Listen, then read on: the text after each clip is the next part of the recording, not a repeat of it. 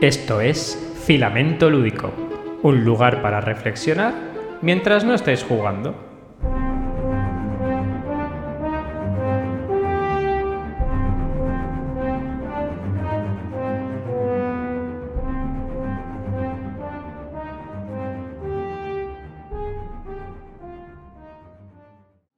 Buenas noches, Jordi. ¿Qué tal? ¿Cómo vas? Pues muy bien, Pepe. Aquí otra vez. A charlar un ratito contigo. Los mismos de siempre, más viejos, menos sabios. La vida pasa, la vida pasa de forma muy dura, Jordi. El otro día salí a correr y ya me he lesionado y yo ya. Esto va a ir a peor, yo lo tengo clarísimo. vamos Esto va a ir a peor. Esto va a ir a peor. la vida entre las manos, Pepe. ya ves, tío. Bueno, macho. Eh, vamos a ver, Jordi, ¿de qué vamos a hablar hoy? Pues bueno, hoy vamos a hablar de la imaginación y la creatividad en los juegos. Es el tema, sencillo, concreto, pero creo que da para bastante. Sí, la verdad es que sí. A ver si podemos sacarle algo de chicha y que cuanto menos resulte ligeramente interesante a todas las personas que nos escuchan. Si te parece, como hacemos siempre, vamos a darle un repasillo a los comentarios, que en el último programa tenemos pocos, así que nos los quitaremos de encima lo más rápidamente posible. Vale. Bueno, pues eh, en el programa anterior han comentado, pues en este caso, tres personas. Primero fue, el primero fue Oscar Recio, que después del aluvión de preguntas que tuvo en el, en el anterior, pues parece que la inercia la ha seguido llevando a, comentar. Y nada, nos comenta que somos el Dynamic Duo y nos dice ahí Dynamic Duo Forever. Dice que, bueno, que hay un gran desarrollo de contenidos y dice que nos amenaza con preguntas. Así que, bueno, pues serán bienvenidas como siempre y contestadas en la, en la, en la medida de nuestras posibilidades. In the middle of the possible. Claro, así que nada. ¿Qué, decir de, qué, decir de Oscar, que es un amigo y que, y que le queremos mucho aquí? Le queremos, como dice la canción, un huevo, a veces duro, a veces frito y a veces para mojar en pan. ¿No escuchado esa canción? es una canción de, un cantautor que se llama Carlos Chauen. De yo a ti te quiero un huevo, a veces duro, a veces frito y a veces para mojar en pan. Bueno, dicho eso, podemos seguir. Qué maravilla. El otro día comentaste lo de. no fue el baile del pañuelo, que fue. Ah, vale, sí, Leonardo. sí. Sí, pues sí. No estoy diciendo que, no los equiparo, ¿eh? Hasta este último comentado no sé quién es. Ni, no, no, hombre, no, no. Es, un buen cantautor. Se llama Carlos Chauen. Eh, recomiendo encarecidamente cierta parte de su discografía. Sí, sí, está bastante interesante. Bueno, bueno, fabuloso. Vamos a seguir. Pues nada, eh, la siguiente comentarista, guiño guiño, es Noé, Noé Blanche, que nada, dice que es muy fan del concepto Serious Game. Y bueno, dice que, que como dices Pepe, que le odia el nombre, pero adora el concepto. Eh, dice que normalmente hablan de Serious Games cuando el propósito está en el diseño.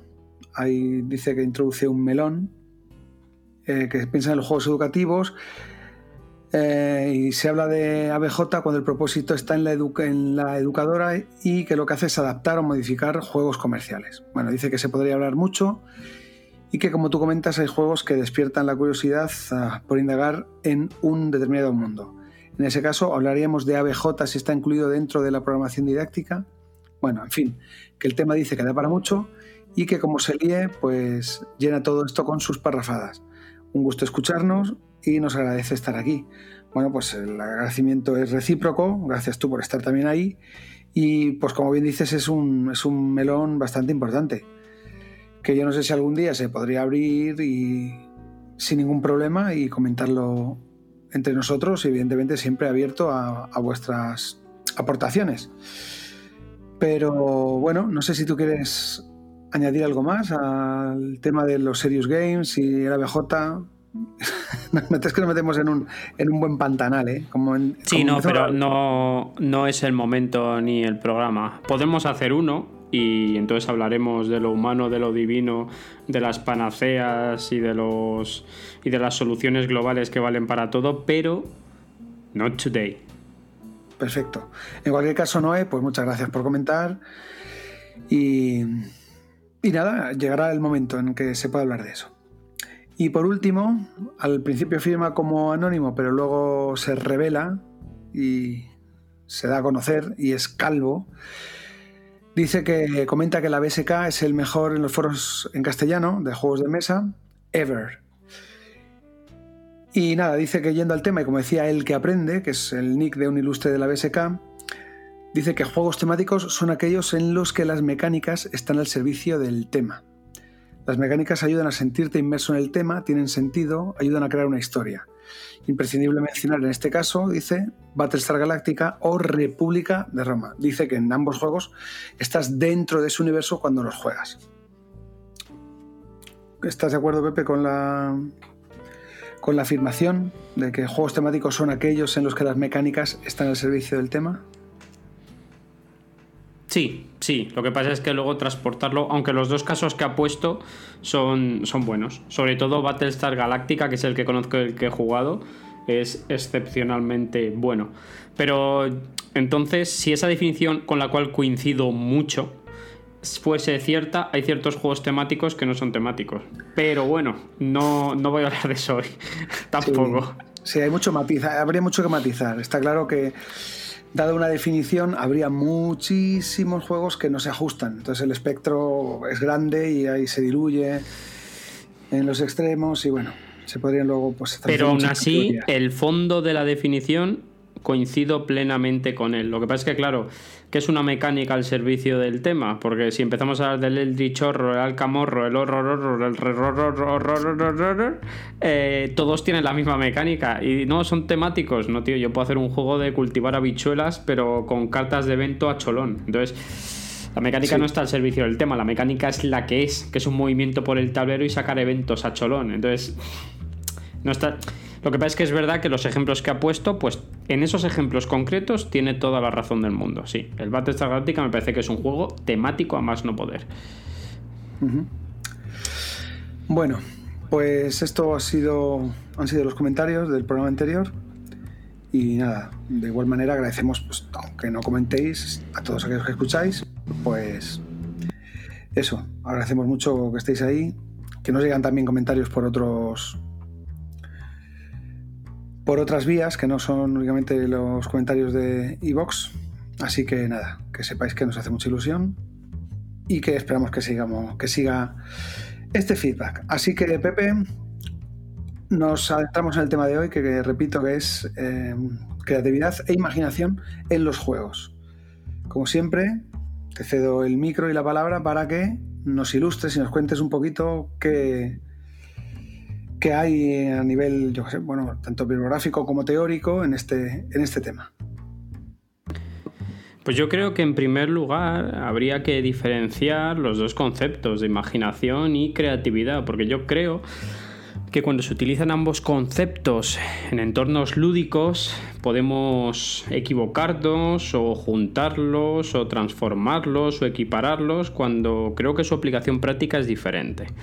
Entonces, ¿qué narices es la imaginación? Pues la imaginación se refiere al acto que tiene el ser humano de manipular la información que nos llega por medio de los sentidos, a través de la vista en un cuadro, en una fotografía, en una imagen, a través del oído, de una canción, de un sonido ambiente, de una voz, a través del olfato, de un olor concreto, a través del gusto, a través del tacto. Esa información que nos llega, la imaginación es capaz de contorsionarla, romperla, quebrarla, transformarla y transportarnos a lo que nos inspira. Es una habilidad, al fin y al cabo, porque es una habilidad que consiste en poder formar nuevas imágenes y sensaciones en la mente a partir de percepciones obtenidas previamente. ¿Vale?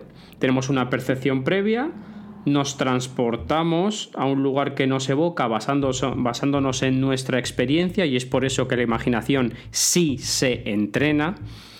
Eh, y una simple foto o un simple cuadro nos permite crear un mundo completo lleno de personas, costumbres, etcétera, etcétera, etcétera.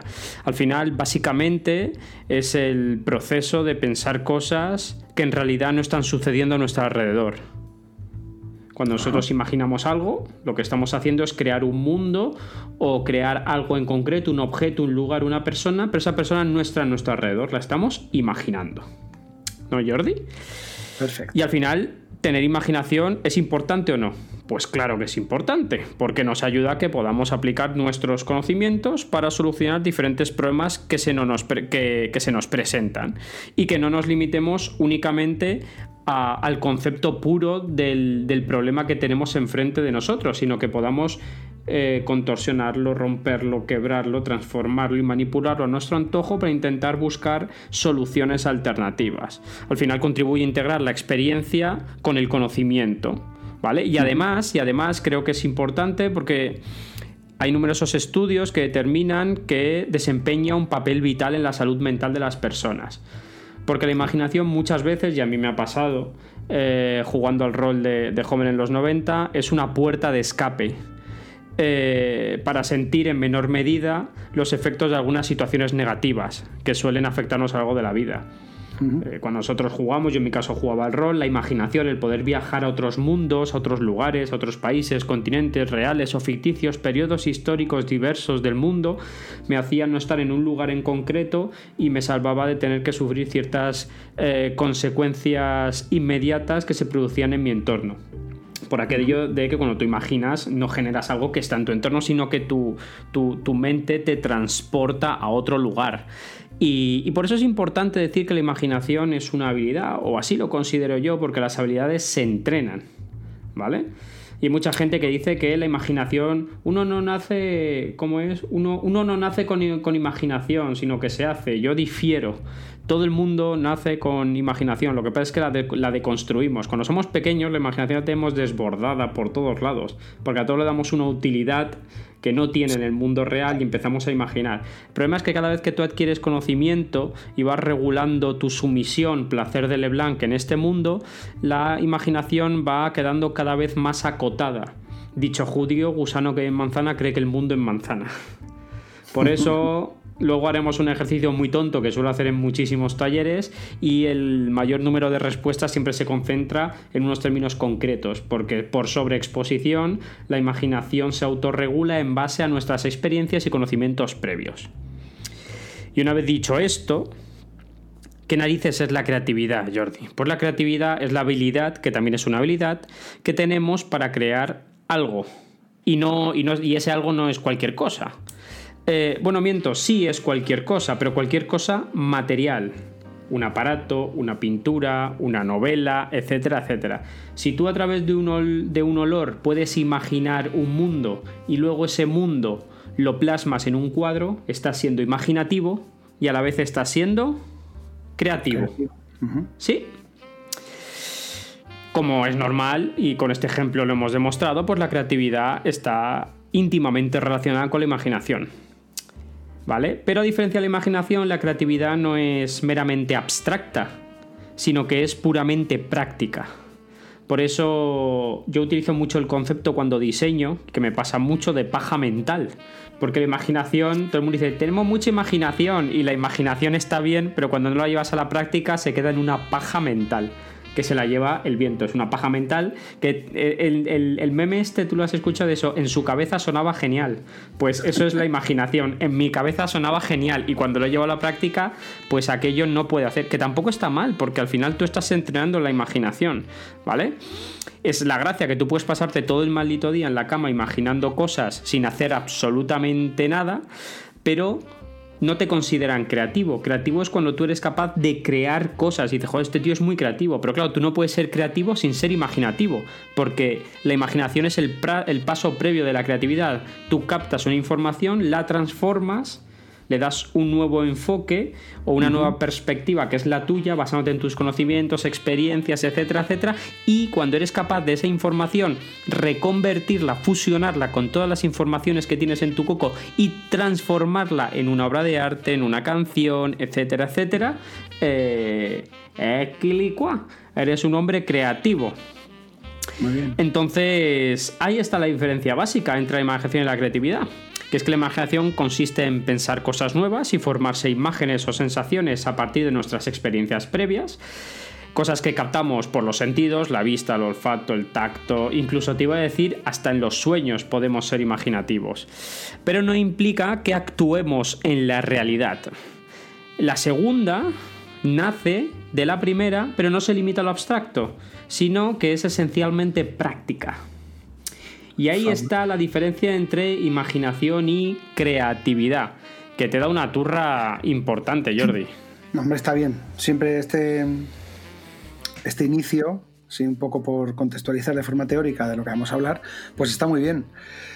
Para adentrarnos luego de una manera un poco más particular en el tema que es el eje principal del programa, que son los juegos, las experiencias lúdicas. Y ahora podemos hablar sobre cómo se traslada estas dos habilidades, capacidades, al mundo de lo lúdico. Podemos atacarlo de dos puntos de vista. Bueno, se puede atacar de varios, pero bueno, podríamos eh, analizar un poco las propuestas, es decir, cómo se cristaliza esta capacidad que tienen en este caso los diseñadores en juegos, es decir, qué cosas que tiene lo lúdico que nos atrapa o que nos interesa desde el punto de vista de lo creativo o lo imaginativo, lo que nos gusta o cómo nos puede llamar la atención o qué valor le damos, y desde el punto de vista del jugador, cómo tenemos que movilizar como jugadores esas capacidades cuando nos enfrentamos a distintas dinámicas lúdicas, en distintos juegos, en distintos formatos. Entonces, mm, no sé, Pepe. Pues a mí me gustaría empezar poniendo un ejemplo. Y no me acuerdo del juego, pero otro día salió y dije que me lo habías enseñado tú. ¿La creatividad llama la atención de los jugadores? Sin ser creativos. ¿El mero hecho de ser creativo diseñando un juego llama la atención de los jugadores? ¿Tú qué piensas? Yo creo que a priori sí. Es decir, si no, antes de entrar en la experiencia, totalmente. Totalmente. Hay un juego que me recomendaste tú, que es un juego que está en Kickstarter, que no he entrado ni voy a entrar, y que el otro día se, puso por Twitter. Artoita. Que es el juego este, el Set Collection de las cartas transparentes, que, es, que es un el Canvas, que es un match sembrado del, del Imagine con el Dixit y un Set Collection. cuidado, pronúncialo bien, Canvas, porque como te vayas un poco, acabas en el Kanban, ojito que es de tu amigo. No, no, no, no. Ya, después quiero hablar de Vital la Cerda, el domador de la creatividad, el carcelero de la imaginación, el segurata de la libertad. Bueno, eh, lo digo de, bueno, no lo digo de broma, pero es mi opinión cero contrastada. Igual que a veces digo cosas que sí están contrastadas. mis desavenencias con la cerda son puramente subjetivas. O sea, quiero decir, no, evidentemente no voy a criticarle como diseñador. Eh, el Kanban, vale. Eso se llama, eso en, diseño, pero no, en diseño de juegos, sino en diseño en general. Y en creatividad hay un término que se conoce como integración conceptual o blending. No sé si lo has escuchado alguna vez. Mm, no tal cual, pero bueno. Pues eso es tan fácil como que la creatividad está excesivamente mitificada y cuando tú eres creativo y creas algo es porque estás integrando conceptos ya existentes para dar lugar a otro nuevo. O lo que es lo mismo, tú recoges estímulos externos a través de tus sentidos, por la vista, por el oído, por el olfato, por el gusto y por el tacto, tu imaginación los reinterpreta, les da forma, tienes muchas pajas mentales y luego te dedicas a ser creativo y a tirar ideas hasta que das con la idea adecuada. En este caso, voy a hacer una conjetura basada en nada. Yo me imagino a la diseñadora. ¿Quién es el diseñador o diseñadora? No lo sabes, ¿no? No pasa nada. No, no caigo ahora. Pues búscalo mientras hablo, que yo lleno el hueco, Jordi. Kanban. El gran juego de hacer colecciones de iconos revestido como si fuera un Dixit con Imagine. Pues yo me imagino diciendo, joder, ¿cómo mola el Imagine? Pero qué feo es el condenado. O sea, qué soso. El Imagine es, es soso todo el que nos escucha sabrá que es soso, los iconos son muy sosos. Pero ¿qué pasa? Pues que las cartas son transparentes. Creatividad. El tío dijo, voy a hacer un Iconicus, pero con cartas transparentes. Y dijeron, pero eso no es buena idea. Dijo que sí, que sí, que además las puedes mover y a la gente le mola. Solución. Éxito absoluto. Mola mucho porque es muy interactivo y puedes tocar y puedes construir, etcétera, etcétera. es móvil, es un juego dinámico y móvil. Pero era feo. Claro, y entonces yo me imagino otra persona diciendo, joder, el Kanban está bien, pero, o sea, el Kanban, perdón, el, el Imagine está bien, pero, joder, y es que el Dixit es muy bonito, ¿eh? El Dixit es muy bonito. Y dijeron, ya, pero es que ya hay un Dixit. Y dijo, no, no, no, no hay un Dixit, hay 18. Digo, también es verdad, porque está el Dixit, el Musa y el tropociento Dixit que hay. Vale. Y, y si el Dixit lo combino con el, con el, con el Imagine, ¿qué pasa? Y dijeron, pues que has hecho un juego de hacer cuadros, pero eso no tiene ningún sentido. Y dice, bueno, pues espérate que ahora busco la mecánica, porque esto no tiene ningún sentido. Y dijeron, vale, pues voy a hacer un set collection. Y dijeron, ah, pues claro, y si tú pones iconitos y lo de los dibujos es secundario y da absolutamente lo mismo, y lo único que tienes que hacer es coleccionar iconicos con un mercado en medio, pero no solo coleccionar iconos, sino que tú vas fusionando las cartas y te va a hacer unos cuadros de la leche. Entonces le vas a decir que es un cuadro y lo puedes colgar en la pared uniendo con lo que dijo Calvo, un tío erudito en la materia lúdica, no hay que olvidarlo, y al que profeso un profundo respeto, maldita sea, estas mecánicas están puestas a servicio del tema.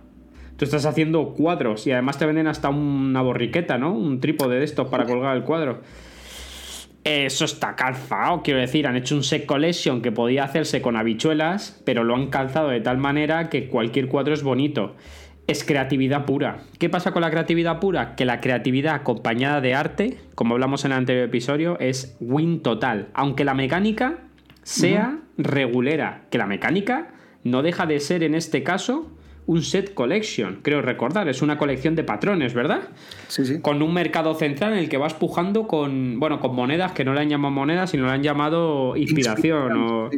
Y claro, la llamo inspiración. Claro, no, le van a llamar ovejas, porque le llaman inspiración. Son paletas. Sí, son, de, son pintor. Pues, pues eso, inspiración. Entonces le llaman inspiración, tú pujas por la carta que te quieres llevar, pero tú no pujas por la imagen. Tú pujas por el icono. Si vas a jugar al juego. Claro. Ahora sí, si vas a hacer el chorra, tú pujas por lo que te dé la real gana, pero tú pujas por el icono. La mecánica está hecha para que tú pujes por el icono y cuando hagas las colecciones del mercado que han salido de forma variable para las puntuaciones, entonces obtendrás el beneficio que serán los puntos de victoria, Jordi. Pero, ¿qué pasa? Que han sido creativos. ¿Por qué? Porque han visto que el mundo está lleno de, de, de Es como la. Hoy va de canciones, Jordi. Hay una canción de la cabra mecánica que se llama El mundo no necesita otra canción de amor, pero yo sí. Pues el mundo no necesita otro set collection, pero yo sí. Eh, y dijo, pero yo necesito un set collection bonito. Y entonces cogió el Dixit, lo contorsionó con el Imagine y le picó el set collection para que tuviese sentido el poner las cartas una encima de otra. Lo ha sacado y cuánto dinero lleva recaudado el bicho. Muchísimo, muchísimo. Muchísimo. Ya han, agotado los stretch goals porque, claro, el juego ya estaba cerrado y aunque estén recaudando muchísimas, mira, la contribución que necesitaban para que el, proyecto saliera adelante eran 12.000, casi 13.000 euros y iban recaudados ahora mismo 440.000. Así que... La creatividad, Jordi, la creatividad. ¿Es por diseño? Pues, pues el juego, yo cuando tú me lo dijiste, yo lo vi y ¿qué te dije lo primero? Jordi, cógeme uno. Y después, ¿qué dije? Espera que me lo estoy leyendo. Y es un Collection y a mí los Collection no me gustan. a mí es mi mecánica favorita. Claro, pues tú, tú te han puesto un Dixie con Imagine y con un Collection y eso es un win total. Y encima tienes que poner inspiración. Sí, también Pepe, porque nosotros tenemos referentes. Es decir, tenemos referentes y puedes hacer, puedes tirar del hilo y ver eh, de dónde podrían beber estos diseñadores, que por cierto son, bueno, la, empresa eh, se llama Road, to Infamy y son Jeffrey Chin y Andrew Nerger. Bueno, pues eh, claro, dices, esta puede ser su inspiración o de ahí han tomado ellos la referencia, pero puede que no, Pepe. Es decir, puede que...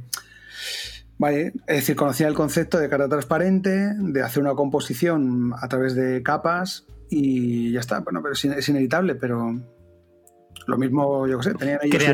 pero, pero, si no pasa nada, pero si es que es cojonudo, si es que me sirve perfecto para explicar lo que es la imaginación. Ellos han adquirido una serie de informaciones a nivel de estímulos visuales, en este caso, porque auditivos no son, son visuales, y han dicho, ¿cómo narices combino esas informaciones que he recibido? y hago un juego que pueda crear numerosas obras de arte con, una, con un mazo de cartas reducido. Joder, pues crear cartas transparentes te, te permiten combinatorias. No es lo mismo tener eh, cinco cartas opacas que cinco cartas transparentes a nivel de combinatoria. A nivel de combinatoria te salen mucho más cuadros diferentes con cinco cartas transparentes con trazos que con cinco cartas opacas. Con cinco cartas opacas tienes cinco imágenes. Con cinco cartas transparentes tienes que hacer combinatorias, las que tú quieras. ¿Vale? Entonces, está muy bien pensado. Pero a, a, nivel de juego no hay que olvidar que es, que es un set collection. ¿Qué pasa? Que es creativo. Me parece un ejercicio de creatividad acojonante, tío. Sí, bueno. Acojonante. Tampoco es que, o sea, te, te, puede transmitir ese, como ese aroma, pero no es creativo, porque. Es decir, tú lo que estás presentando en el juego no tiene nada que ver con la creatividad. Lo que pasa es que el producto final, es decir, la propia mecánica, eh, generas algo que es una réplica de lo que sería creatividad y, o, o arte. Ahí Pero, discrepamos. No, porque si, si, realmente de una manera objetiva, que es imposible, porque el arte es, es, subjetivo, luego al final del juego hubiera que valorar las obras creadas, vale, pero al final te van a dar una serie de puntos con respecto a unos, unos, unos objetivos que tienes que haber conseguido, independientemente del dibujo que haya en la carta. O sea, tú tienes ahí unos, unos iconos, como tú has comentado, y se trata de combinarlos de una determinada manera, conforme a una puntuación final, y da igual, el dibujo, o sea, el dibujo es accesorio, el dibujo no vale para nada. Podría no estar y el juego funcionaría. Lo que pasa es que te transmite es esa falsa sensación de que estás creando algo, porque como tú dices, y es un acierto por parte de diseño, te dan ese caballete para que tú al final incluso puedas exponer lo que has construido. Pero yo no hablo de creatividad por parte del jugador, ¿eh? Hablo de creatividad por parte del diseñador. Cuidado. Ah, vale, vale, vale, vale. El ejercicio, de creatividad, el ejercicio de creatividad no es del jugador. El jugador no, no, no puede ser creativo porque es un collection. Un collection no se es creativo, vale, vale. se es productivo. Sí, sí, sí, toda la razón. El, el, el, ejercicio de diseño, el ejercicio de diseño es creatividad pura. Porque tú no. Ni, ni, ni siquiera en un juego la creatividad se mide por la mecánica, sino que se mide por el producto completo. Y el producto completo de Canvas es un productazo que flipa. Y encima le han puesto una movida para colgar la caja como si fuese un cuadro. Esa movida es creatividad, porque han visto los cuadros y han dicho, hostia, y si esto le ponen. Eso es creatividad. Se han hecho. Han, han percibido por los ojos un cuadro, se han quedado con la parte de, del membrete este que se cuelga, ¿cómo se llama? El, la cacharra esta, la, la horquilla, la. Sí, el... Tú me entiendes, Jordi, tú me has entendido. Y si, y si no me ha entendido, pues es lo que se pone detrás de un cuadro, el cáncamo, la, la, y la alcayata. Pues eso, lo que se clava con un cenicero a la pared. Donde se, donde se, donde donde, se cuelga. Claro, claro, claro. Donde tú vas a colgar. Donde tú vas a colgar la caja del canvas que se te va a romper porque es de cartón y eso no lo ha pensado nadie, pues eso, eso es donde se va. O sea, pero, pero, que el ejercicio está muy bien hecho, que el que lo haya ah, no. hecho es, es, es, cojonudo, es decirle, enhorabuena. Y, y, has hecho un. Que podrán decir, nada, porque es que esto es un C-Collection, sí, sí, pero es que no se evalúa. Que, y si la gente, se, o sea, si, si ha recaudado 400.000 euros, no es por la mecánica, es porque el ejercicio de creatividad ha sido cojonudo. Entonces, ¿la gente valora la creatividad en los juegos? Yes, sir. Ahora, tiene que tener un componente anexo del que hablamos el capítulo pasado, que es estético. Hombre, claro, esa creatividad tiene que ser percibida. Hay juegos súper originales, súper creativos, que, que, pasan, des, pasan desapercibidos. Pero en este, en este, caso la verdad es que sí, es fabuloso. Y además hay un detalle también, y es que cada carta tiene una palabra. De manera que cuando haces tu composición con los cuadros, al superponer esas tres cartas eh, transparentes con un determinado motivo que conforman la imagen final, quedan vistas dos de ellas. Y te da también un nombre aleatorio, dependiendo de cómo las combines, a tu obra de arte. Entonces está muy bien hasta ese detalle. Al final tienes una obra con un nombre, que es muy chulo, ¿no? Huida, yo qué sé, huida silenciosa. Perfecto, muy bien. Este es mi cuadro. Huida de Innsmouth. Huida de Innsmouth. Si te sale un cuadro de eso, me voy a tu casa a jugar y me compro el juego. Si te sale un cuadro que, se, que te salga Huida de Innsmouth, yo me compro el juego cuando salga, te lo prometo. O, te, o Tentáculo Terrorífico. Ahí también. No, vale. no. Huida de Innsmouth se tiene que llamar la carta. Que se os ve el plumero a los del HP. Pero, pero te voy a decir una cosa, eso mola, pero mola mucho porque lo han insertado muy bien. Pero vamos, yo no sé si conoces un juego que, que yo lo tuve, que se llama Fortuna and Glory. Es un juego de estos de aventura, rollo Indiana Jones y tal. Y cuando sacas los artefactos, tiene una combinatoria abstracta de palabras que combina absolutamente todo. ¿Sabes? Te sale el libro del mono loco, la tumba de las abejas mutantes, el chocolate con churro de Paco. O sea, quiero decir, eh, es relativamente sencillo porque tú coges nombres abstractos y con que tengas un poco de tiento y de creatividad a la hora de combinarlos, tú puedes conseguir unas nomenclaturas súper graciosas. Y es más, es más, te voy a decir una cosa. el azar lo mola todo en ese aspecto. No, no, no, pero, pero que no es una tontería, es que el azar lo mola, lo, mola de verdad. Está muy chulo eh, hacer las cosas con ese azar porque, porque sí, tío. Eh, a mí me parece que está muy chulo, me parece una solución bastante interesting. Sí, el tema de la, de, la, combinación de elementos para generar algo nuevo es chulo. Hay varios, también hay un juego que se llama Enchanters también que también lo, integra, de manera que vas... Eh, cogiendo elementos de dos en dos y los vas actualizando y te va dando una conformación diferente, también con nombres chulos. Por ejemplo, el arpa de protección. O luego coges una, capa y es. El arpa. Luego de. El arpa de, Noé. Envenenada o de rabia. O entonces vas jugando eso pues con un sustantivo y un, y un adjetivo. Depende de lo que coges, te va dando cosas. La mochila de, yo qué sé, de protección, así vas haciendo todo. Está muy bien, es entretenido y hace eso que el juego pues sea un poco fresquete, porque, porque aparecen cosas nuevas. Pues sí, está muy chulo. Con lo cual, primer, primer objetivo cumplido. La creatividad llama la atención. Y la creatividad del producto completo, más allá de la estética. A día de hoy, todos sabemos que ser creativo a la hora de innovar en mecánicas es altamente complicado. Es harto complicado porque están muchas cosas inventadas.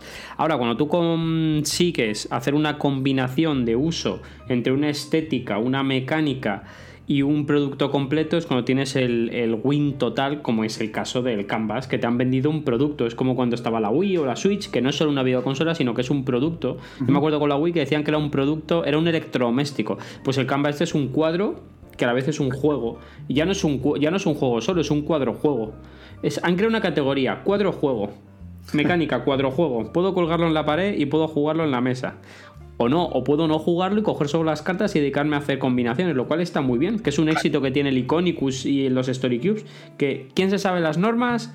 Nadie se sabe las normas, todo el mundo lo utiliza como es que en mi casa se juega así, y eso es un éxito de combinatoria, tío. A mí me parece un ejercicio súper chulo. También creo que Manu, con el Iconicus, hizo un ejercicio de creatividad de cojopios. Manu Palau, el creador del Iconicus, me parece que es un ejercicio, además, un, ejercicio de creatividad reduccionista al absurdo, que le salió súper bien y que es un juegazo utilizado en miles de aulas y aparte es un muy buen juego. Lo que pasa es que es es tan amplio, es tan abierto que puede ser adaptado fácilmente a cualquier cosa. Y en este caso, pese a que la mecánica es más compleja como es un set collection, eh, creo que han tirado de la creatividad por otro lugar. Con lo cual, regla número uno, premisa número uno, ser creativo en el diseño, vende un producto.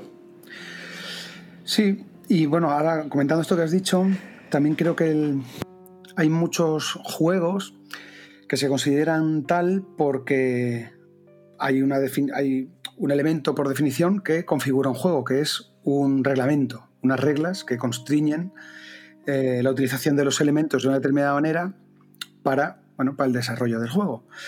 Pero hay algunas, como tú bien dices, estos, estos juegos que nadie sabe las reglas porque muchas veces se obvian porque el potencial está en otro sitio, que es precisamente eso, el potencial creativo, como son el Story Cues y demás. Entonces, podrían ser casi más considerados como kits creativos o elementos para, despertar la creatividad de una determinada manera, más que un juego en sí.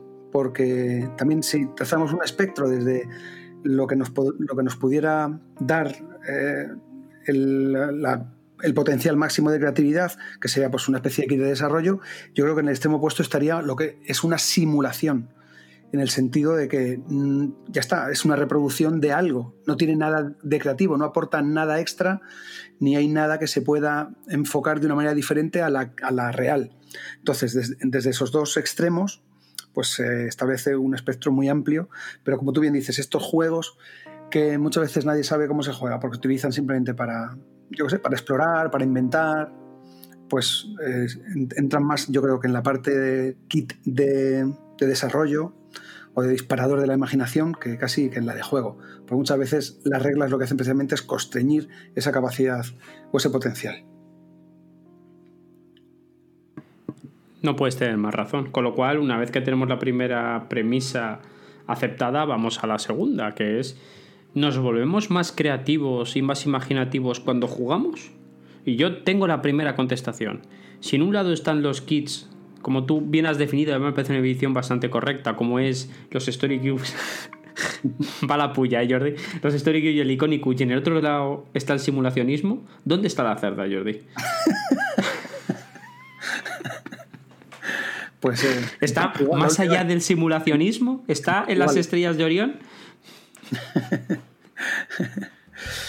bueno, es qué tipo de juego, qué, qué, tipos de juego nos permiten ser creativos o creativas y cómo despiertan esa creatividad, porque muchas veces que lo decimos.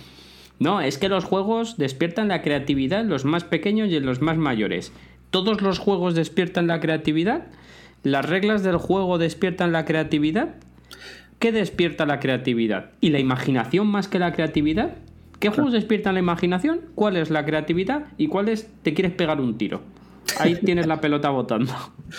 Hombre, pues es lo que te he dicho antes. Cuanto mayor, cuanto mayor sea el conjunto de reglas, yo creo que menor eh, cabida tiene la imaginación y por tanto la creatividad. De hecho, bueno, cuando juego con mis chavales a cualquier juego, lo primero que hacen es es reventar las reglas.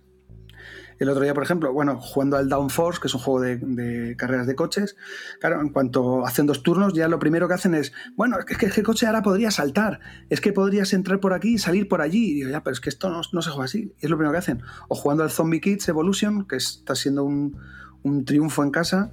Es un juego en el que, bueno, hay una serie de reglas que van cambiando mientras juegas, una especie de, legacy, no sé si creo que lo he comentado aquí en algún otro programa. Bueno, y hay unos sobres que se van abriendo cuando completas un, cuando llegas a un determinado nivel de, desarrollo en el juego, pues ya está, en cuanto vieron, cuando vieron dos de ellos dijeron, esto yo lo tengo que tunear. Entonces ya ellos crearon sus propias reglas, hicieron su sobre, que está ya metido en una posición, y están jugando para abrir el sobre, que evidentemente ellos saben lo que tienen. Un poder que, que rompe el juego por todos lados un poder que dice garra de hierro y, mata a todos los zombies que hay en el tablero y ya está. Digo, ah, pues fenomenal, fabuloso. Bueno, a lo que voy, que es eh, que evidentemente eso, cuanto más reglas hay, pues menos espacio queda para la creatividad. Por eso los juegos que tienen muchas, evidentemente lo potencian menos. Eurogamer. oye, que no pasa nada. Hay gente, si lo que estás buscando es un juego que, que te ofrezca, que te dé ese margen creativo, evidentemente no vas a elegir un Eurogame ni un Wargame. Pues te vas a ir a otro espectro de, juegos o de experiencias. Ah, sí, sí, no sé. Te veo que arrugas el hocico. ¿Qué pasa, Pepe? Tengo el ceño frungido. O fruncido, ¿cómo se dice? ¿Frungido o fruncido? Luego lo busco. Fruncido. Bueno, fruncido, tengo el ceño fruncido. Me gusta más frungir que fruncir, pero bueno, no pasa nada, eso son apreciaciones de cada uno.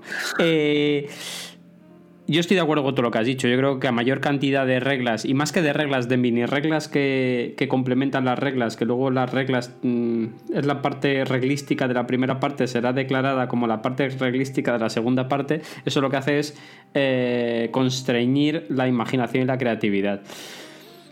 Lo que no sé es, es si los wargames estarían incluidos ahí, no tanto en la calidad de wargames complejos, sino en la búsqueda de soluciones creativas, porque al final los, yo creo que los juegos de enfrentamiento one versus one sí que tienen cierta, cierta creatividad a la hora de poder pillar al contrario. También es verdad que interviene mucho la matemática y la posición de cada uno si los dos son muy buenos, pero el rollo este de te entro por la retaguardia o te cojo el flanco derecho cuando nadie se olía la tostada. O fíjate, los juegos de. Los juegos estos que a mí me flipan, que tú lo sabes, de movimiento oculto. a, mí me, gusta mucho cuando llevo. Yo siempre llevo al, a la parte que va sola, al jugador que va solo. Pues en la Furia de Drácula llevo a Drácula, en Sombra sobre donde llevo a Jack, pues no. Y, me flipa pues hacer movimientos que yo considero creativos pero que son estúpidos. Que es, ¿dónde va a aparecer? Pues debería aparecer Drácula a tomar por culo. No, no, yo parezco en todo el medio. ¿Por qué? Porque la gente nunca se va a pensar que tú vas a tomar esa decisión. Entonces es un movimiento creativo, es un momento imaginativo, es un movimiento planeado. No, no, no, porque yo me lo planteo, Jordi. Necesito que tú me ayudes en tu infinita sabiduría. No lo sé. Yo, yo creo que en, en este los juegos nos plantean retos artificiales a los que nos enfrentamos de manera voluntaria. Eso es una de la parte de una definición que, se ajustaría a lo que son los juegos, ¿no? Entonces nosotros a medida que jugamos vamos aprendiendo y vamos desarrollando estrategias. Evidentemente los juegos tienen un objetivo que es ganarlo, bueno, obtener la mejor votación, en fin, hay unos objetivos de victoria que es lo que perseguimos. Entonces, cada vez que jugamos lo que vamos haciendo es mejorar esas este, y depurar esas estrategias para hacerlo cada vez mejor. Eh, incluso es, llama la atención que si eres creativo en determinados juegos, rompas el juego. A mí me han caído, no, bueno, en este caso no por ser creativo, sino por ser ignorante. Jugando, por ejemplo, al, al, al Puerto Rico, si haces una determinada acción que evidentemente es eh, horrible para ti y beneficias mucho a otro jugador, pues estás, entre comillas, rompiendo o estropeando la partida, porque estás haciendo algo que no es lógico, que no es lo que se supone que tienes que hacer conforme al objetivo que persigues, que es ganar o hacerlo bien. Entonces, bueno, ahí eh, se podrían se podría debatir eso. Pero acabas de, comentar algo que me, que me, gusta mucho, que es el tema de eh, la creatividad en los juegos, por ejemplo, has dicho tú de estrategia, o sea, de un wargame, un enfrentamiento en un campo de batalla, una simulación o algo así, si tienes capacidad de ser creativo, la capacidad te la van a limitar las propias reglas. Tú vas a jugar con esas reglas y vas a poder hacer lo que esté en tu mano. Pero se introduce aquí un término eh, que, define una, una tipología de juego que es el sandbox, Pepe los sandbox nos permiten, nos dan cancha para ser creativos, para enfrentarnos a un juego de una manera en la que las reglas no sean tan, tan estrictas. Pero espera, espera, espera, porque aquí hay, hay ya, empezamos con las cosas. A ver, ¿qué narices entiendes tú por un...? Has dicho eso, lo he comentado. Podemos resolverlo para más adelante. Sobre no, todo... no, no, no, que no, que no, que no veo mal, que yo a tope con eso, pero para ti, ¿qué es un sandbox? Claro, un sandbox se supone que es un juego en el que no tienes por qué ceñirte a un objetivo, sino que puedes hacer, entre comillas, lo que tú quieras dentro de las, de las restricciones que tiene el, propio entorno, bien sea en digital, si es un videojuego, y han intentado también transportarlo al juego de mesa con, alguna, con algunos intentos. El, Western Legends y algunos otros, bueno, también decían que el Merchants of Marauders este era un poco Sí, porque puedes jugar con los dos bandos, puedes elegir ser uno, ser otro, en fin. Pero yo lo considero sobre todo en el, ámbito del videojuego porque tiene más capacidad de vagar por escenarios, hacer lo que quieras, interactuar con secundarios, en fin. Pero bueno, así considero yo un sandbox, un, un, entorno en el que tú tengas la capacidad de hacer un poco lo que quieras sin necesidad de ajustarte a un determinado objetivo. Y entonces, Jordi, ¿cuál es la diferencia entre un sandbox y un mundo abierto? ¿Son lo mismo? Sí, sí. Sí, sí. ¿O no? Yo discrepo. no es lo mismo un sandbox que un mundo abierto. El detallito, el detallito de Pepe. No, no, no, no, no, ¿qué coño? Es, es un detallazo que flipas. O sea, quiero decir, el mundo abierto es un mundo que lo que hace es romper las barreras prefijadas de la linealidad y en vez de tener un camino lineal, que es en rol se conoce como eh, railroad, que es sobre guías, tú tiras recto por unas guías y tienes que hacer esto, te permite moverte y tomar las determinaciones oportunas para obtener los diferentes puntos de victoria que tú puedes hacer. La gente dice que el Merchant and es juego que, ojo, a mí me gusta y lo he jugado mucho, o el, que tengo ahí, el, el Loader Rim, el, ¿Cómo se traduce eso? El Star Wars. El, el borde exterior. Eso, el, borde exterior es un, es un sandbox o el Western Legends. Y. Pues no, yo no, lo, yo no veo que sea un sandbox. Yo creo que hay diferencias sustanciales entre, entre un sandbox y un mundo abierto. Porque, vamos a ver, es lo mismo un Minecraft que un que un Red Dead Redemption. Sí, tienes razón, ese es el detalle. El sandbox tiene herramientas que te permiten interactuar con un mundo que no está construido del todo, por así decirlo, o que no está no tienes no, tienes tantas limitaciones. El mundo, está. Es cierto que el mundo está y tú lo puedes recorrer como quieras, pero el mundo está y no puedes interactuar con él en, no, no, no, no es cuestión de interactuar, ahí, ahí en diseño nos lo dice, hay una parte del diseño que a mí me gusta mucho que se llama transformar. Los tipos de jugadores que domina Bartel, que es una teoría súper anticuada de Richard Bartel, que le han pasado por encima como apisonadoras, hay una que es de Emilio King, que a mí me gusta mucho que utiliza verbos, que es competir, cooperar, explorar o transformar. Eh, transformar tiene mucho que ver con, los sandbox. Los sandbox lo que te dan es un mundo X, o lo que yo pienso que es un sandbox, ¿eh? que, que se viene del cajón de arena, que además viene de un término informático, eh, te dan un mundo preconstruido, sólido, te dan un cajón, un cajón con sus límites, ¿eh? porque es un cajón con límites, y te dan lleno de arenas y a ti te dan, te cargan de herramientas como Mario, y te dicen, crea edificios, construye cosas. Aquí igual no te vas a encontrar vidas ni grandes historias, pero tú crea tu historia. Crea la historia de esa persona que nació con una mano delante y otra detrás sin nada y acabó con una gran casa y un castillo, pero créala tú, narrativa emergente. Cuando hablas de un mundo abierto, tú no creas tu casa ni creas de la nada un mundo completo que cobra vida y puedes intercambiar cosas. Tú eres soltado en un mundo y vienes de algún lugar y tienes la capacidad de recorrer ese mundo de norte a sur sin ninguna restricción de ningún tipo. Pero el mundo está ahí, te tienen que explicar qué es ese mundo. O sea, alguien te tiene que explicar qué normas de conducta hay y qué hay allí metido dentro, o lo que hay, o las historias que puedes hacer. Pero tú no puedes coger y de repente construir una montaña, ni puedes de repente construir el gran castillo del gobernador, ni puedes... Comparten cosas, sí que comparten pues una libertad de acción, los dos son un cajón. Lo que pasa es que en el cajón del sandbox está todo por hacer, está todo como si se acabase de crear la Tierra después del Big Bang o si crees en Dios cuando Eva y Adán salieron ahí a dar un garbeo. Y en el mundo abierto lo que hay es, pues ya está todo construido y tú has llegado allí, tienes tu historia y has dicho, What the hell is going on? Y tiras para adelante. Y entonces, y claro, los, juegos de mesa han intentado mini emular, porque es técnicamente imposible que un juego de mesa pueda emular un sandbox, es imposible.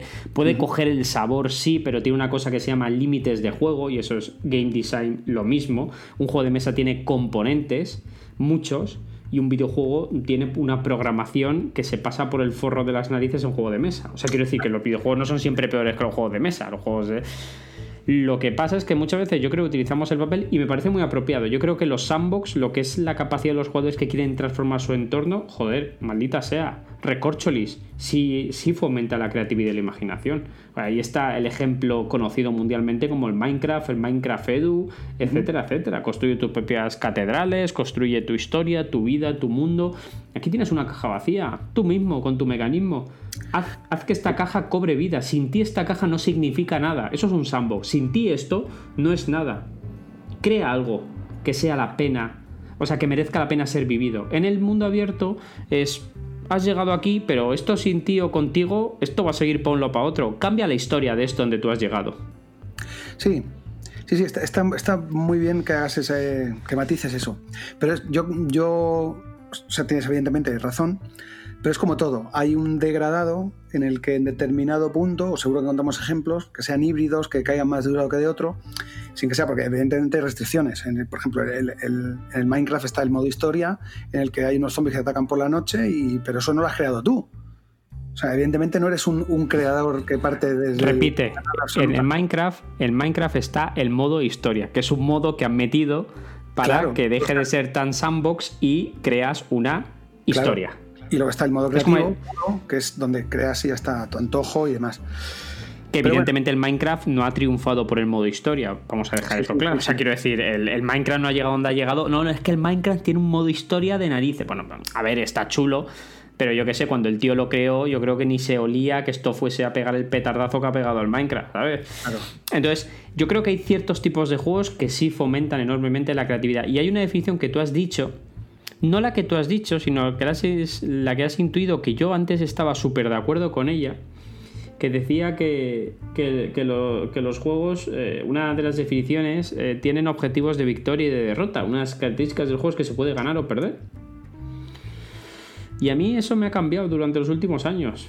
Porque no creo que todos los juegos tengan objetivos de victoria o derrota contra el oponente o contra el propio juego, sino que en muchos casos el objetivo de, victoria o de derrota pasa por ti mismo. Y te explico.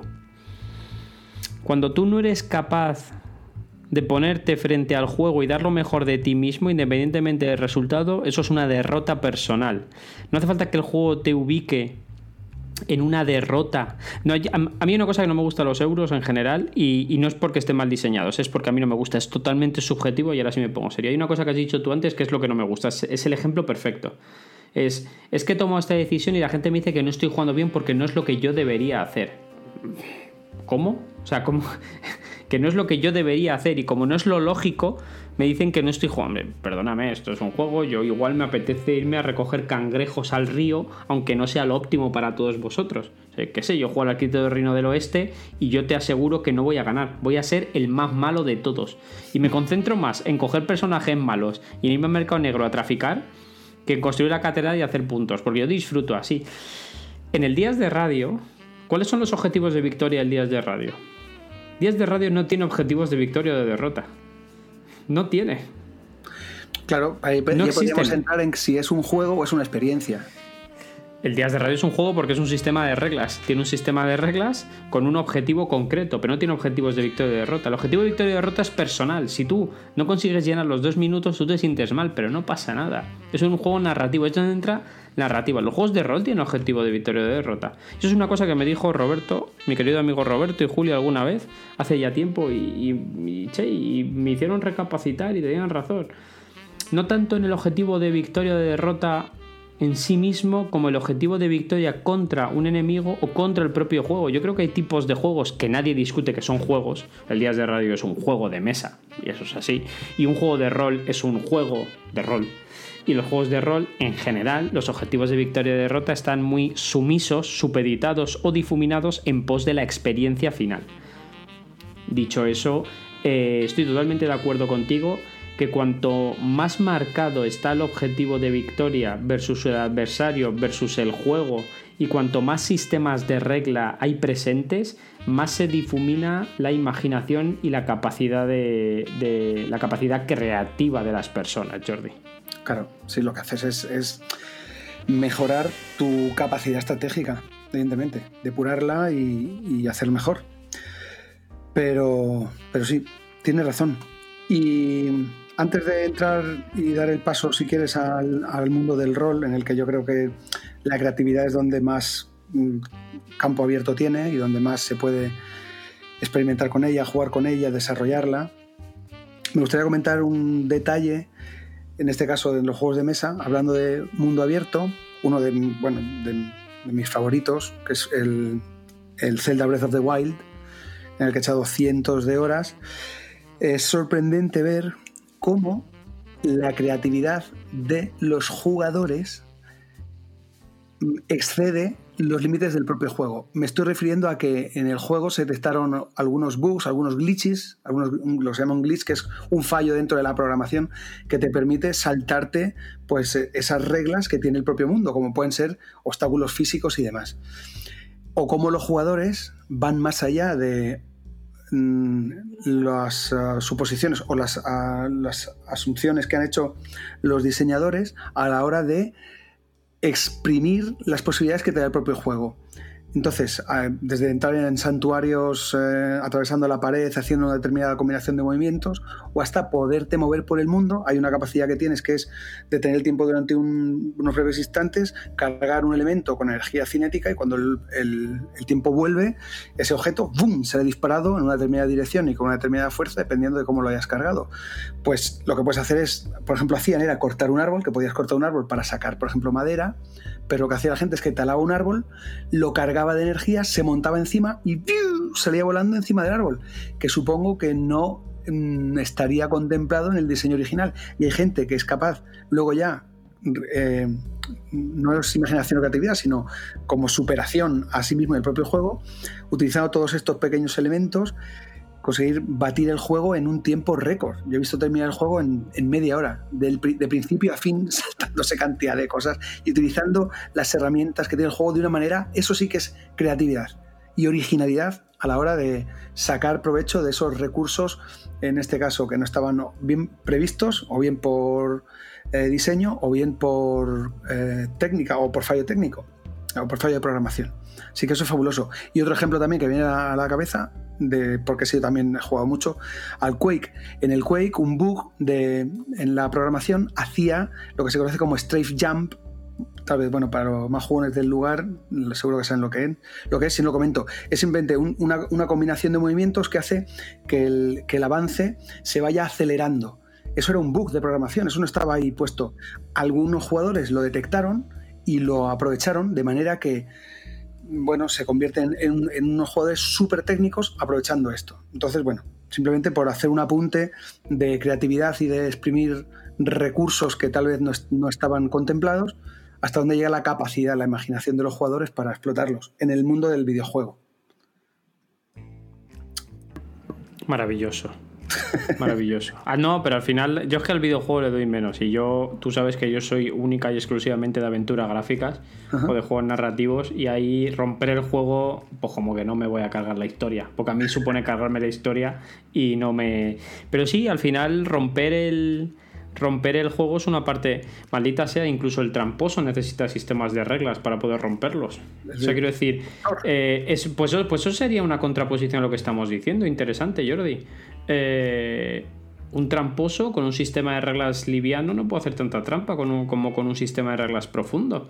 Quizá un tramposo sepa exprimir y ser más creativo con un sistema de reglas complejos para buscar las tuercas, con lo cual tampoco asegura que el sistema de reglas... Sí que es verdad que en la mayor parte de los casos beneficia la creatividad, eh, no sé si llamarla bien entendida o positiva o luminosa, pero hay una creatividad oscura, oscura, la creatividad de los tramposillos, que también existe, al final es creatividad, es contorsionar los sistemas para sacar un beneficio propio, eso también es creatividad, no de las que nos gusta, pero bueno, también está, eh, ¿no? Sí, sí.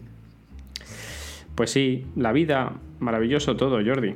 Pues si te parece, ahora vamos a pasar a hablar de un tema eh, muy, de una manera muy reducida, que habla Jesse Shell en The Art of Game Design, eh, que habla sobre la creatividad, eh, más que la creatividad, el papel de la imaginación en una experiencia de juego y cómo los diseñadores y diseñadoras diseñan dejando huecos libres para que los jugadores los completen no solo los diseñadores, sino que también habla de escritoras y escritores, etcétera, etcétera. Eh, Jesse Shell dice que hay dos tipos de imaginación. Si igual me las escucho alguna vez, porque lo digo mucho y además es una, es, es una técnica que a mí me flipa enormemente. Dice que hay una imaginación que es la imaginación épica. ¿Tú qué crees que es la imaginación épica, mi querido amigo y sin embargo fiel compañero Jordi? no sé, a priori, pues se me ocurre que es la imaginación que te hace mm, yo que, la que más difiere tal vez de la realidad, la que se va más lejos y que contempla situaciones más eh, menos anodinas. La imaginación épica, Jordi, es la, la, que tiene que ver con la construcción de mundos. Es la que el señor R.R. Martin utiliza cuando crea todo el mundo de Poniente, cuando Tolkien crea la Tierra Media. Es esa imaginación que nos permite crear una narrativa que sea un eje vertebrador de la experiencia ¿no? Joseph Campbell y su viaje del héroe, ¿no? Eh, el viaje de las 12 etapas del héroe, eh, que luego pasó por, por Bogler y su viaje del escritor, etcétera, etcétera, ¿no? Es esa imaginación que muchas veces cuando hablamos de imaginación pensamos que es la imaginación que tiene de todo el mundo y no, no, no, eso ya es una imaginación más compleja porque estás creando ejes vertebradores para que la gente lo goce. Que eso pero es un tipo de imaginación, es que la imaginación de crear historias, ¿no? Es una imaginación épica. Pero luego hay una que a mí me gusta mucho y no la conocía hasta que me leí de Art of Game Design que se llama Imaginación Cotidiana, traducción libre por mi parte, pero es que la palabra cotidiana es como esternocleido mastoideo o recorcholis, me gusta. Eh, ¿Tú qué crees que es la imaginación cotidiana, Jordi? Pues yo qué sé, por contraposición, si, una si la épica es para imaginar mundos y cosas así como grandotas, pues la imaginación cotidiana será para imaginar cosas de andar por casa. Efectivamente. La, imaginación cotidiana, dice Yoshi que es la imaginación con la que juegan las diseñadoras y diseñadores para sus jugadores y jugadoras. Es la imaginación que tiene la capacidad, la mente humana, para rellenar huecos. Yo cuando te he dicho que la imaginación es la capacidad que tenemos de transformar la información que percibimos a través de los sentidos y torsionarla y crear una nueva, es porque nosotros lo único que estamos haciendo es rellenar huecos No estamos creando, no estamos utilizando la imaginación épica. Tú no creas una gran historia con personajes que no, no, tú lo que creas son ambientes. Y con eso lo único que haces es rellenar huecos. Si tú vas a un sitio o estás en tu casa y se produce una disociación cognitiva entre el salón de tu casa y te compras unas esencias que te huelen a las Amazonas o a la playa, esa disociación te hace imaginar, ¿no? Mucha gente lo hace, ¿no? Voy a meditar y te pones ahí el humo ese que es imposible respirar. el sándalo. Eh, el sándalo. Eh, y, te, huele a un bosque tropical. Pues tú cierras los ojos y utilizas la imaginación para evadirte, ¿no? Puerta de salida, por eso para la salud mental, que no hablo que la imaginación mm, cure nada, no, digo que es una puerta de escape estupenda. Bueno, pues él dice que eso se llama imaginación cotidiana y a mí me flipa mucho, porque además hace un ejercicio muy chulo que no es el que suelo hacer, pero te voy a poner otro ejercicio. Venga, vamos. ¿te, apetece que juguemos a una tontería? Pero es una tontería muy grande. Vale. Si yo te digo que yo he visto a una persona dejar un maletín al lado de un banco en un parque y que los, y a los pocos minutos ha pasado otra persona a recogerlo,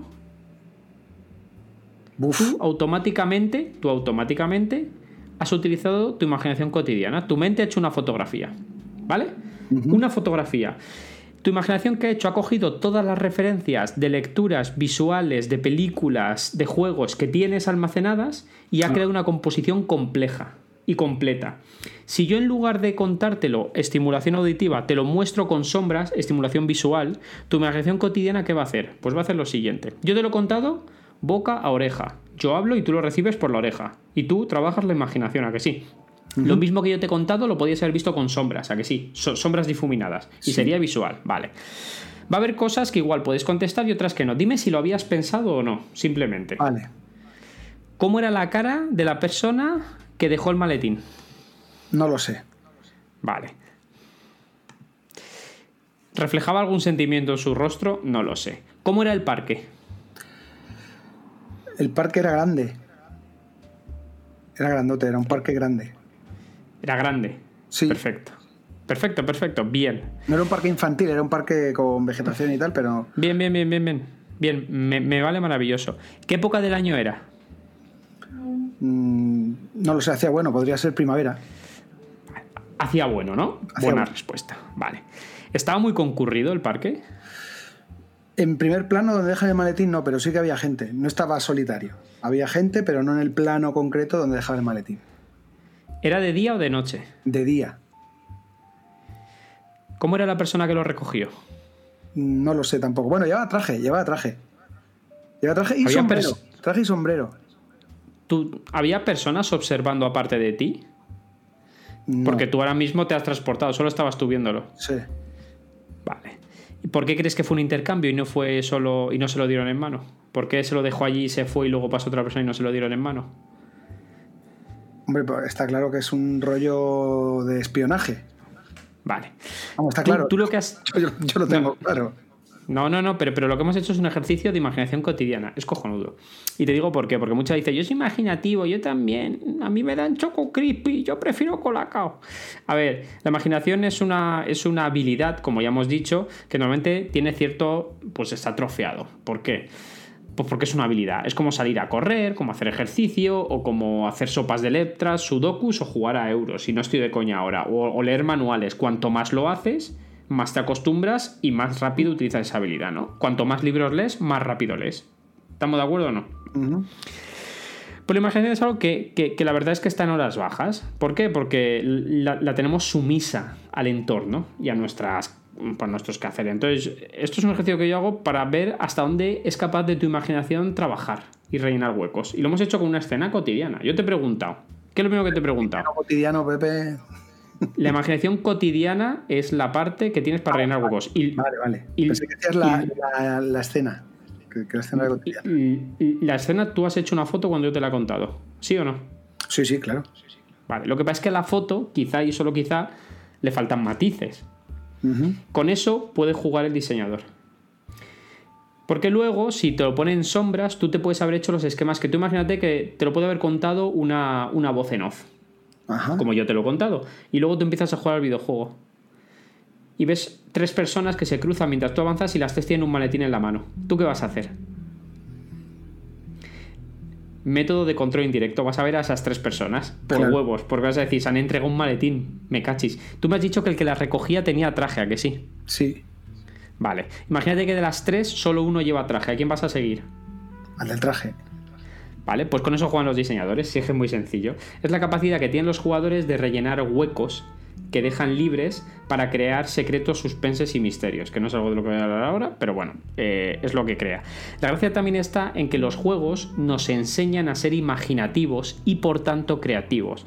No me voy a decir que el parque era grande, que decir que era un parque en una ciudad costera ubicado en el centro, que había encina, chopos y césped recién recortado que lo que hacía era ofrecer un cierto olor especial y curioso.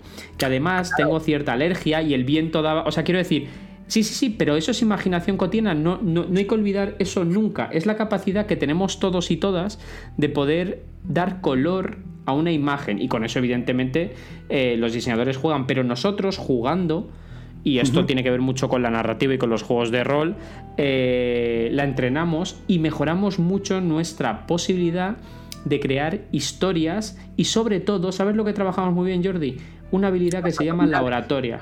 La oratoria la oratoria, la oratoria.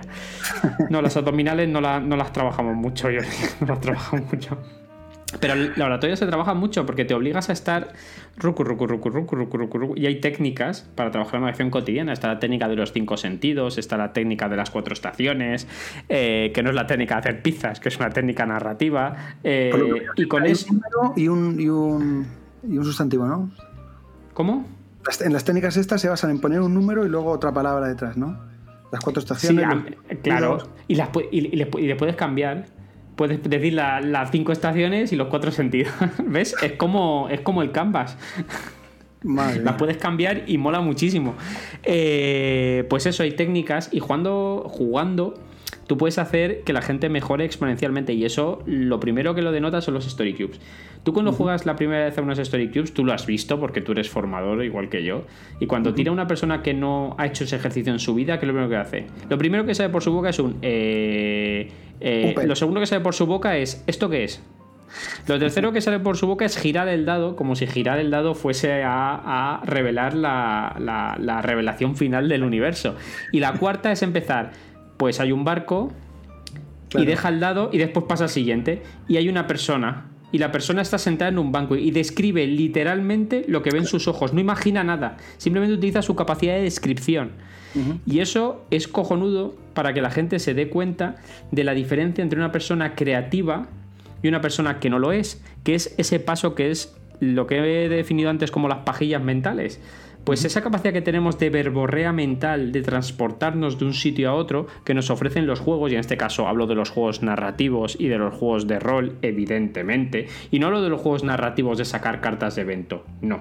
Hablo de los juegos narrativos, juegos narrativos, juegos como el, el Días de Radio, como el, el, Quest Stories, como los juegos estos que te obligan a estar hablando así durante un periodo concreto de tiempo te obligan a rellenar huecos. Cuando a ti te dan una frase con un pie y tienes que hablar dos minutos solo con esa frase, ya puedes tener fondo de habilidad porque si no te quedas bloqueado dos por tres. Eso se ve muy bien en el días de radio. Te dan, una frase y empiezas, hablas 10 segundos y dices, hostia, necesito otra carta, por favor. Y lo que haces es, vienen unos zombies y me quieren comer y yo estoy en mi casa, dame otra carta extraterrestre y, de repente llegan unos extraterrestres, dame otra carta y lo que haces ni siquiera creas una historia, simplemente haces una combinatoria descriptiva de las cartas con conjunciones o con artículos y se acabó. Con lo cual ahí denota que es verdad que la imaginación es una habilidad escasa que está en desuso y es la verdad, no pasa nada. Y a mí me pasa también y nos pasa a todos. Cuanto menos entrenamos una habilidad, eh, pues cae en desuso, no pasa absolutamente nada. Por eso existen los, los storytellers, los cuentacuentos, que la tienen muy potenciada y por eso existen la gente que juega a euros, que tienen la productividad. Yo, por ejemplo, soy horrible jugando a euros, no, yo no sé jugar, depende de que no me gustan.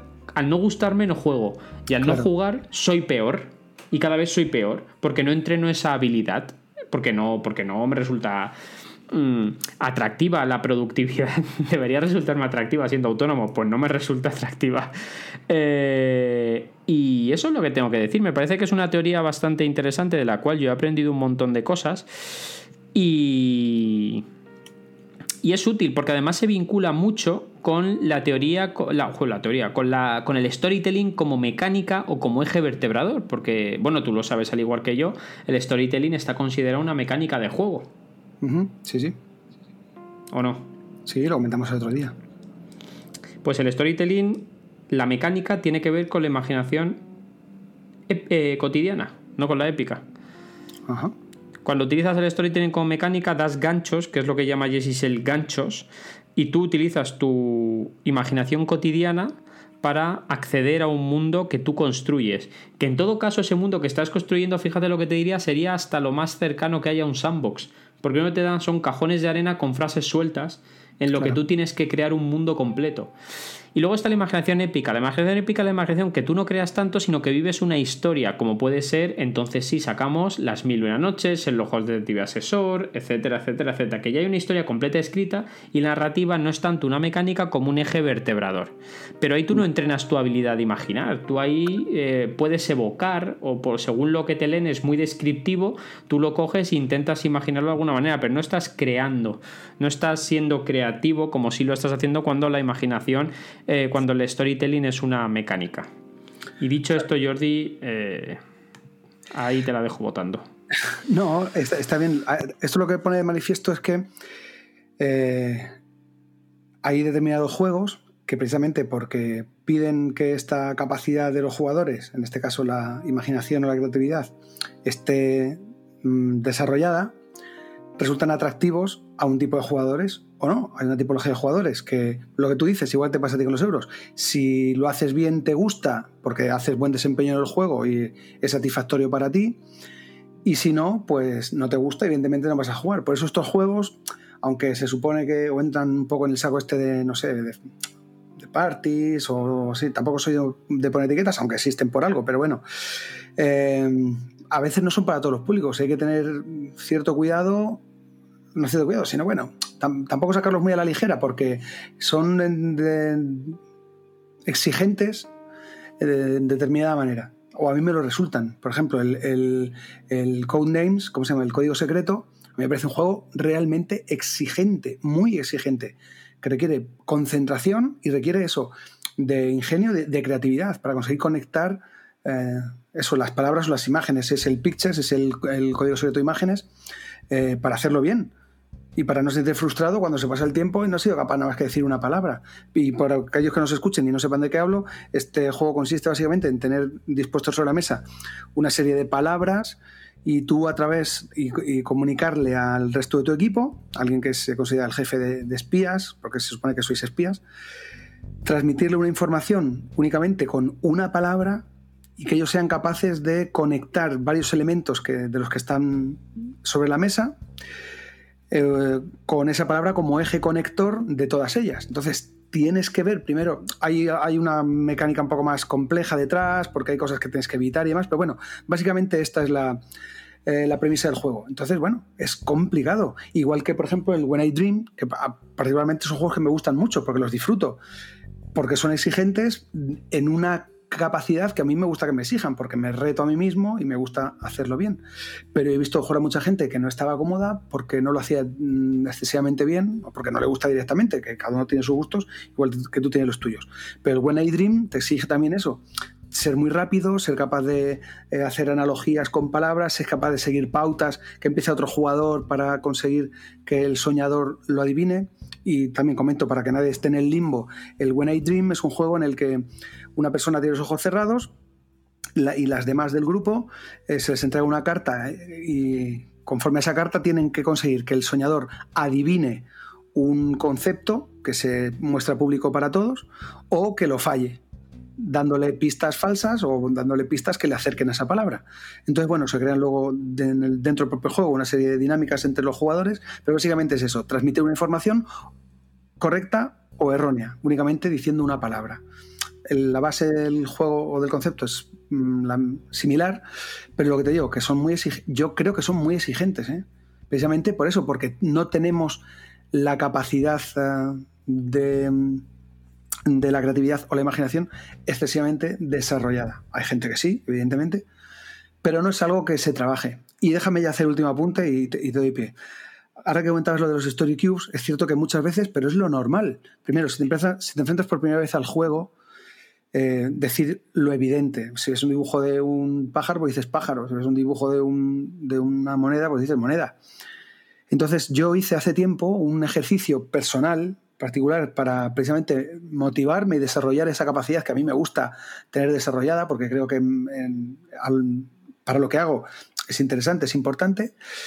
Y eh, me retaba hacer un lanzamiento de dos dados cada día por la mañana, lanzaba dos dados y tenía que montar una historia. Y tenía mis propias reglas que yo me autoimponía, que era, primero, eh, lo hacía en Twitter. Es decir, primero, la primera limitación eran los 140 caracteres. Tenía que contar una historia con sentido en 140 caracteres. La otra era que no tenía que nombrar de manera literal ninguno de los elementos que salieran en los dados. Y ya está, me ponía ese reto todos los días. La verdad es que no progresé mucho con él, no lo llevé a cabo durante mucho tiempo, pero está guay. Lo planteo por si alguien lo quiere retomar o le gusta o lo que sea, pues eh, está bastante chulo y es también exigente, que creo que es un poco de lo que se trata. Y bueno, están en mi perfil, de, en mi timeline de Twitter, supongo que ah, al principio, mira, lo estoy mirando aquí en el 2015, tengo varios de ellos puestos y lo conseguí un ejercicio muy chulo y muy divertido. Así que ahí lo lanzo por si a alguien le gusta o le interesa, o estas mini reglitas que, que yo utilizaba, pues ahí queda. Ya está, Pepe, eso te cuento. Pues maravilloso, yo creo que con esto y un bizcocho hasta mañana a las 8. Última cosa, última cosa. Cuando habías hablado de lo de rellenar los huecos, se me ha venido a la cabeza un ejemplo de un juego que nos gusta, también a los dos bastante, que es de Guerra de Mitos, y es la serie que ahora se llama Sherlock, que básicamente es eso, te plantea escenas que tú tienes que ir rellenando sin saber muy bien si es, entre comillas, estamos con lo mismo, aquí hay unos objetivos y es que lo que tú imagines, lo que tú deduzcas o como la manera que tú rellenes esas, esas instantáneas que te ofrece, coincidan con lo que el diseñador ha propuesto como la historia correcta. Pero lo chulo es que se crean otras muchas en tu cabeza que luego comparte con los jugadores y que yo creo que es la parte más divertida. desde mi punto de vista, más divertido. Todas las paralelas que surgen eh, a partir de la principal, que nosotros, que nuestra cabeza se. Eh, surgen que luego ver si hemos acertado o no. Y han sacado otro que yo creo que se ajusta todavía más porque va más a la esencia. No sé si lo sabes, Pepe, porque es muy reciente. Se llama Instacrime. ¿Sabes de lo que hablo? También lo ha sacado Guerra de Mitos. Sí, sí, sí, sí, lo vi. Fotos. 10 fotos. Yo creo que encaja perfectamente con la definición que has dado tú de imaginación cotidiana. Es decir, son 10 instantáneas. juego. Instacrime, pero aún no está, ¿no? Sí, sí, ha salido nada. No sé si hoy o ayer. Michael, reserva, ah, no, que le tengo que escribir por Twitter, perdón. Yo es que estoy acostumbrado a hacer un juego y le digo, Michael, al de cuarto, de cuarto de juego, resérvame uno. Pero pensaba que también podía decirlo en voz alta y era como, yo qué sé, como Beetlejuice. Dices Beetlejuice, dices Michael, Michael, Michael, delante del espejo y te reserva un juego. Pues qué majo que es Michael. Ir a comprar a las tiendas del barrio. Ir a comprar, que me quedo con vuestra cara. Bueno, dicho eso, que sí, que, tienes toda razón del mundo y que yo creo que hasta aquí pues hemos hablado de la creatividad y la imaginación dentro de los procesos del juego y del diseño, tanto desde la perspectiva del creador como o creadora, eh, como de la perspectiva de la jugadora o jugador, tendiendo puentes entre ellos y con un resumen muy claro. Ciertos tipos de juego y ciertos tipos de mecánicas fomentan enormemente nuestra capacidad de imaginación, cotidiana sobre todo y por tanto creativa, haciéndonos mejorar en esas habilidades, lo cual es fantástico y maravilloso. Y hasta aquí hemos llegado, Jordi. Si te quieres despedir como siempre. Pues sí, eso, recomendando a la gente que busquen en el juego lo mismo que deberían buscar en la vida, diversión y victoria. Así que muchas gracias a todas y a todos por compartir otro programa más con nosotros y os esperamos en el siguiente filamento lúdico, un buen lugar para reflexionar mientras no estáis jugando. Un abrazo. Chao.